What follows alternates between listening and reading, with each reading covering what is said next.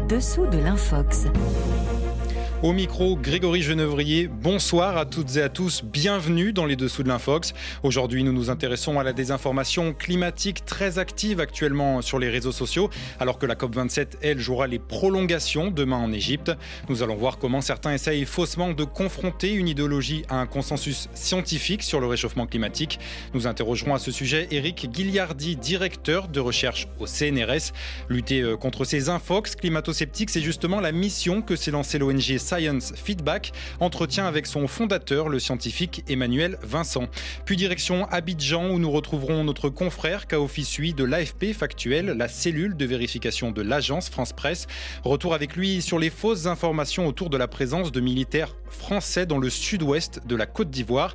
Mais avant cela, place à la chronique des dessous de l'Infox, présentée cette semaine par Florence Labruyère, notre correspondante en Hongrie.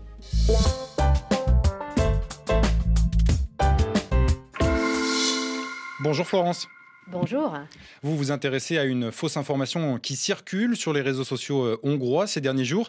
Elle affirme euh, à tort que les lycéens qui sont descendus euh, plusieurs fois dans la rue en Hongrie pour soutenir leurs enseignants seraient payés pour manifester. Oui, d'abord rappelons qu'il y a eu des manifestations monstres dans tout le pays. Il y a eu jusqu'à 65 000 personnes dans la rue et ces manifestations continuent pour protester contre le limogeage d'enseignants qui ont été licenciés pour avoir fait grève. Parmi les manifestants, il y a des parents d'élèves, des enseignants et beaucoup de lycéens car ce sont eux, les jeunes, qui ont lancé ce mouvement pour soutenir leurs profs. Alors sur un site publié sur les réseaux sociaux, les lycéens sont accusés d'être payés pour manifester. Et alors, par, par qui seraient-ils payés, Florence? Eh bien, selon ce site qui s'appelle les Mêmes démocratiques, les Mêmes, hein, ce sont des images, des vidéos avec parfois des petits textes humoristiques, les lycéens seraient payés par les partis de gauche hongrois et américains et par George Soros, le milliardaire américain d'origine juive. Rappelons que Soros, qui finance des associations des droits de l'homme dans le monde entier, est la bête noire de nombreux gouvernements nationalistes. Alors voilà ce qu'on lit sur ce site d'Infox.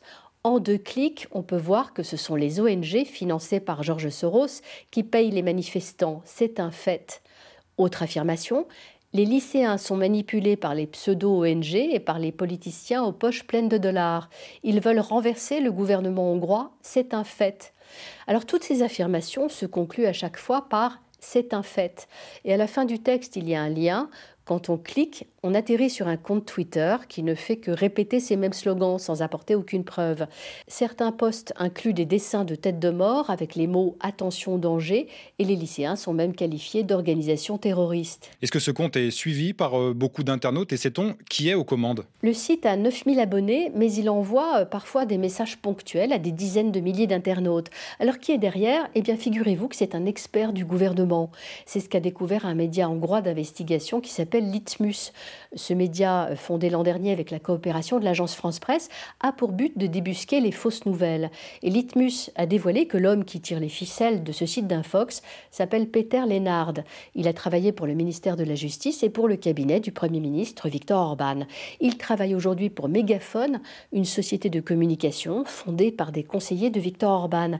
Megaphone est financé par le gouvernement et a investi cette année 2,5 millions d'euros dans les réseaux sociaux. Alors, à la télévision publique, qui est très contrôlée par le gouvernement, et dans les médias privés qui appartiennent au clan de Viktor Orban, on entend ces mêmes slogans. Les lycéens sont manipulés, Georges Soros paye les manifestants. Le but de ce site d'Infox est donc d'amplifier le poids de ces messages en les diffusant sur la toile. Merci à vous, Florence Labruyère. La Hongrie, qui, comme le reste du monde, n'échappe pas à la désinformation sur le climat, sur les réseaux sociaux ou dans certains médias, de fausses informations ni l'existence même du réchauffement climatique. Alors, comment s'est construit le consensus scientifique sur la question? Comment faut-il contredire les infox? Élément de réponse avec notre invité, Éric Guilliardi.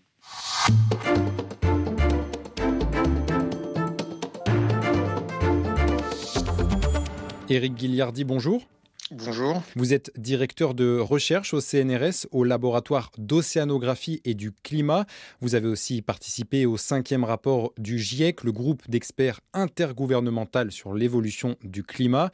Alors, Contrairement à ce qu'affirment certaines infox, le réchauffement climatique est bien une réalité provoquée par l'activité humaine. On parle d'un consensus scientifique sur le sujet.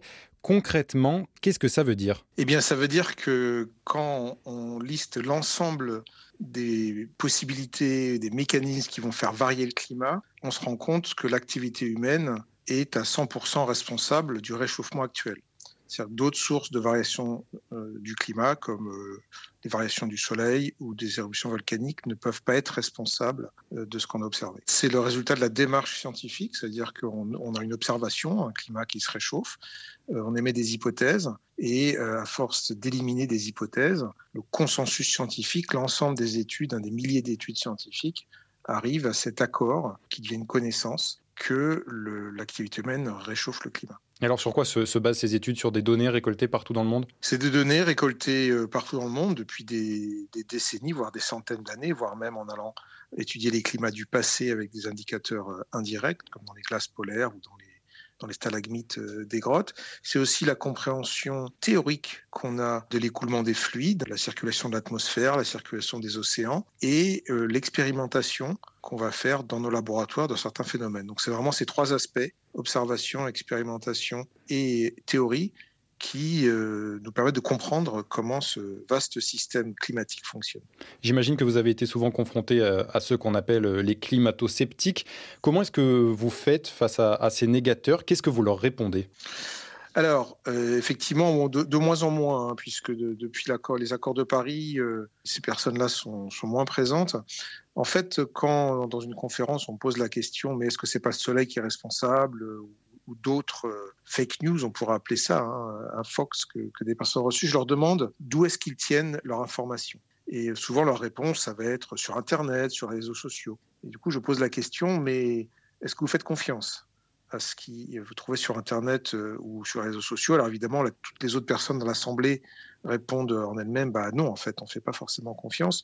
Donc pour moi, c'est un moyen ensuite de parler de la démarche scientifique, de montrer en quoi elle diffère d'une opinion qu'on aurait pu récolter. Euh, et ça pose la question aussi des réseaux de confiance. C'est important aujourd'hui d'expliquer, de rappeler euh, justement comment se construisent euh, les connaissances scientifiques Oui, c'est extrêmement euh, important. C'est une des, bases, des objectifs de, l'éducation, en particulier l'éducation en sciences, qui est une école d'esprit critique, d'esprit scientifique, pour à la fois bah, comprendre les mécanismes physiques, chimiques, biologiques, hein, alors tout au long de la scolarité, chacun à son niveau et dans différentes disciplines, mais aussi d'apprendre les connaissances pour agir en citoyen éclairé. Il y a les savoirs importants, mais aussi les savoir-être et les savoir-faire qui sont tout aussi importants, apprendre à débattre, à s'écouter, autant de qualités nécessaires dans nos sociétés très techniques euh, d'aujourd'hui où beaucoup de choix doivent être pris euh, basés sur des connaissances scientifiques. Est-ce que vous pensez que cette désinformation climatique, elle peut euh, en quelque sorte freiner le passage à l'action, le changement des comportements dans nos sociétés?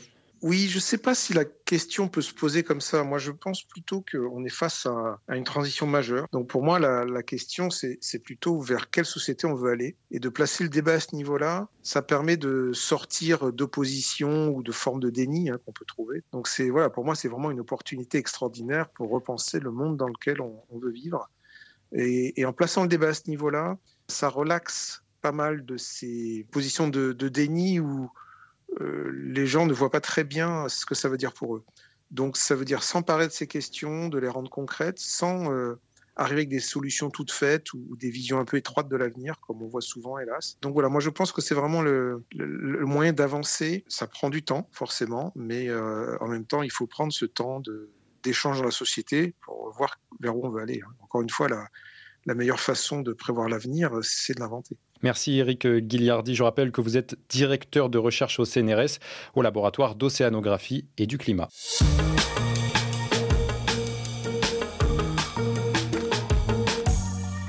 Face à ce flot de fausses informations euh, sur le climat, des initiatives sont lancées pour épingler le faux et rétablir la vérité, arguments scientifiques à l'appui. C'est la mission que s'est lancée l'ONG Science Feedback. On en discute avec son fondateur, Emmanuel Vincent.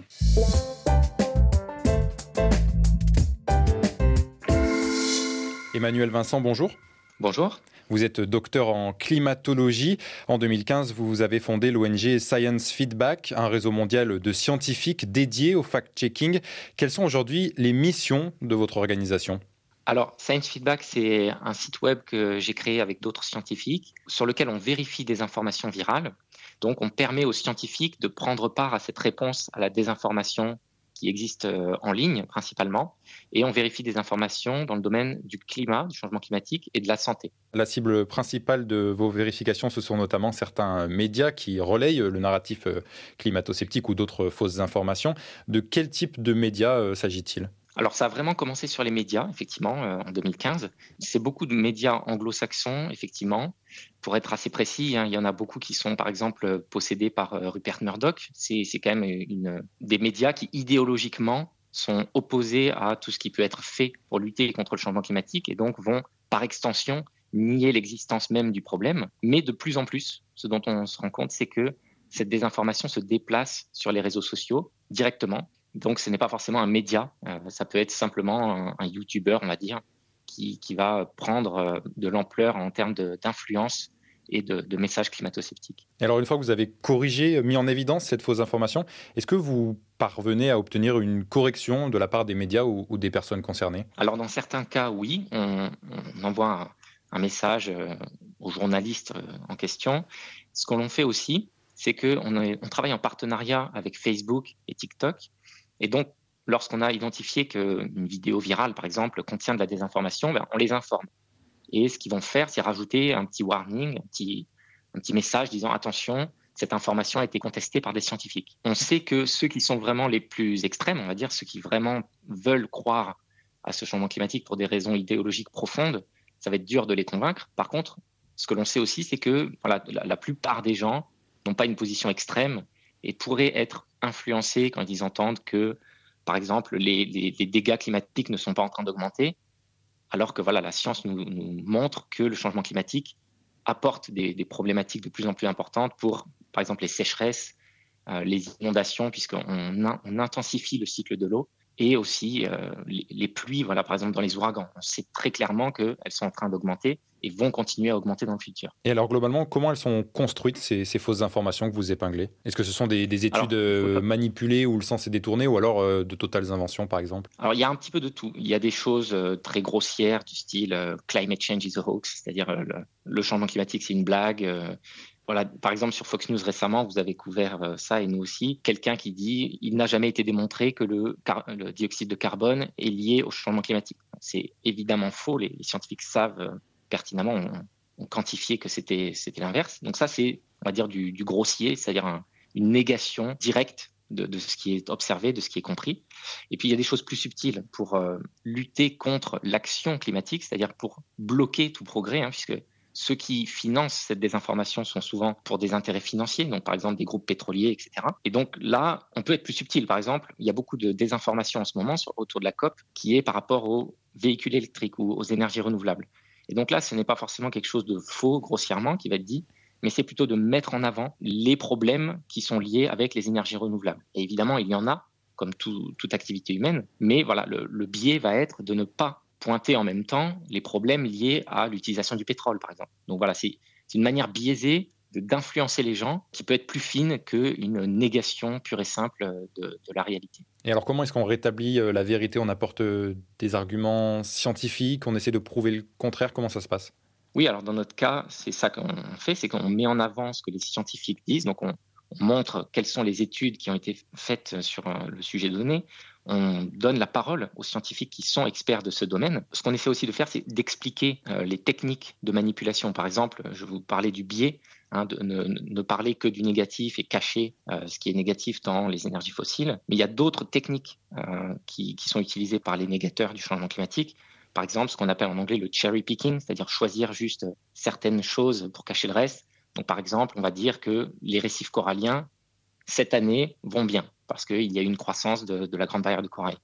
Et s'en tenir à ça, c'est du cherry picking parce que globalement, on sait que le changement climatique, le réchauffement de l'océan tropical est en train de, de, créer des dommages de plus en plus importants sur les récifs coralliens.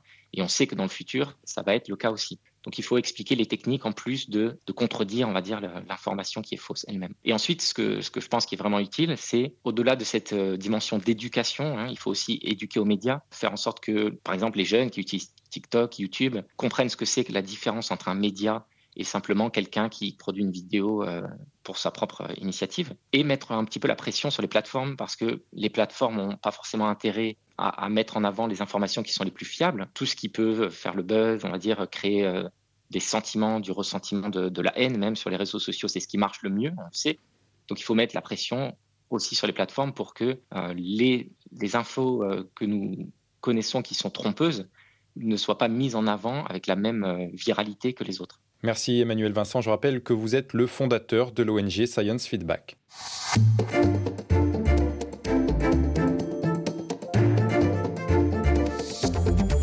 Nous retrouvons maintenant Kaofi Sui, journaliste à Abidjan pour l'AFP Factuel, le service de fact-checking de l'agence France Presse.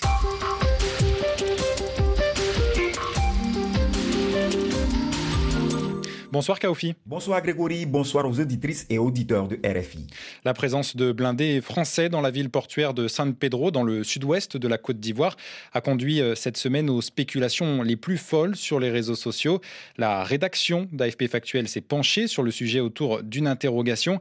Que faisaient ces blindés français dans cette ville ivoirienne? Les analystes et autres tribuns des pages dites panafricanistes ont vite fait d'annoncer une opération spéciale de l'armée française en Côte d'Ivoire. D'aucuns assurent que l'armée française se déploie pour assurer la sécurité du régime d'Alassane Ouattara. D'autres soutiennent que l'armée française prend le contrôle du port autonome de San Pedro. Et pour certains, ce déploiement s'explique par le fait que la Côte d'Ivoire s'apprête à vivre un coup d'État. Ces différentes raisons avancées sur les réseaux sociaux sont-elles fondées? Non, pas du tout. L'armée française n'est pas en train de se déployer en Côte d'Ivoire. Elle est déjà présente de manière permanente à travers un contingent basé depuis plusieurs années à Abidjan dans le cadre d'un accord de défense entre la Côte d'Ivoire et la France. Les recherches effectuées en ligne et les informations recueillies auprès de différentes sources militaires par la rédaction d'AFP Factuel ont permis de situer le cadre de la présence de ces blindés de l'armée française à San Pedro.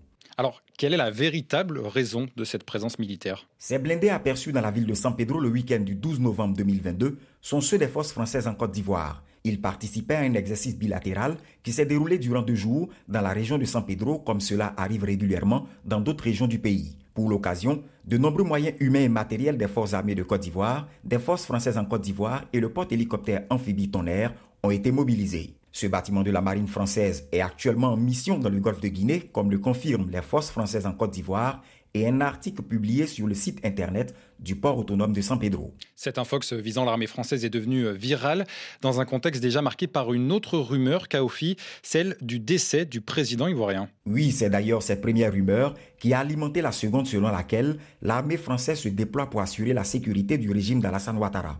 De nombreuses publications ont affirmé ces derniers jours que le président ivoirien âgé de 80 ans, était décédé dans sa résidence secondaire d'Assini, une petite cité balnéaire du sud de la Côte d'Ivoire. Son état de santé se serait brusquement dégradé selon la rumeur. Une information archi fausse selon la présidence ivoirienne qui indique que M. Ouattara va très bien. Donné euh, mort pour le week-end du 12 novembre, le président ivoirien était pourtant bien à son bureau le lundi 14 novembre. Ce jour-là, le chef de l'État ivoirien a reçu respectivement les ambassadeurs de l'Inde et du Burkina Faso en Côte d'Ivoire. Des photos de ces deux rencontres ont été publiées par le service presse de la présidence ivoirienne sur les réseaux sociaux comme pour mieux démentir les rumeurs à son sujet. En dépit de ces images qui montraient le président ivoirien tout sourire aux côtés des diplomates étrangers, plusieurs internautes ont continué de douter. Certains ont même affirmé sur les réseaux sociaux que les images du président Alassane Ouattara étaient un montage réalisé par le service de presse de la présidence ivoirienne. Les plus sceptiques devraient se rassurer dès ce week-end, puisque le président ivoirien est annoncé au sommet de la francophonie qui se tiendra à Djerba, en Tunisie. Merci Kaofi Sui, journaliste à Abidjan pour l'agence France Presse. Les dessous de l'Infox, c'est fini pour aujourd'hui, mais vous pouvez nous retrouver sur le site rfi.fr, rubrique Stop l'Infox. Merci à nos invités et à nos chroniqueurs, ainsi qu'à Claude Battista à la réalisation de cette émission. Nous, on se donne rendez-vous la semaine prochaine et avant sa place à l'information sur RFI.